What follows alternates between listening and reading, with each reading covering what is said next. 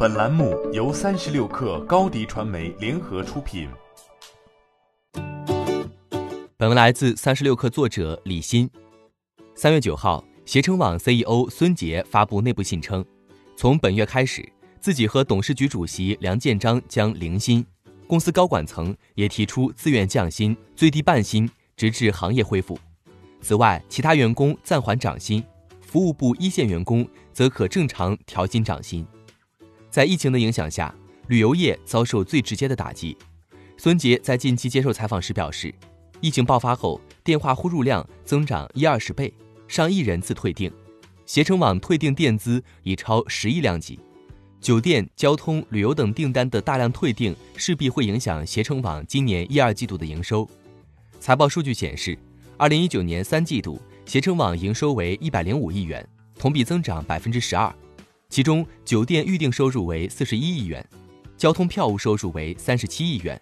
酒店预订和交通票务业务在总营收中的所占比重超过百分之七十。此外，旅游度假收入为十六亿元，公司商旅管理收入为三点三五亿元。目前来看，除了高管自愿降薪，携程网还在采取其他措施改善资金情况。三月五号，携程网举行线上发布会，推出预约未来旅行预售产品矩阵。预售产品包括酒店客房、旅游线路套餐、航线机票、景区门票等。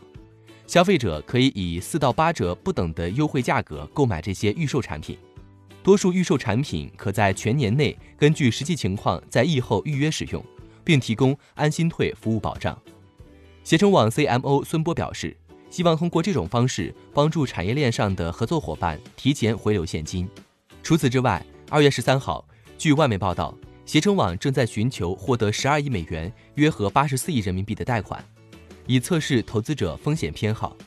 消息人士透露，这笔资金将被用于再融资和营运资金。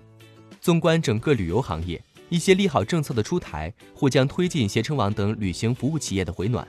文化和旅游部近期出台多项相关政策，包括推出在线公共文化和旅游服务，要求各地对旅游业加强资金和服务保障等。三月三号，陕西省也发布了旅游业恢复发展预案。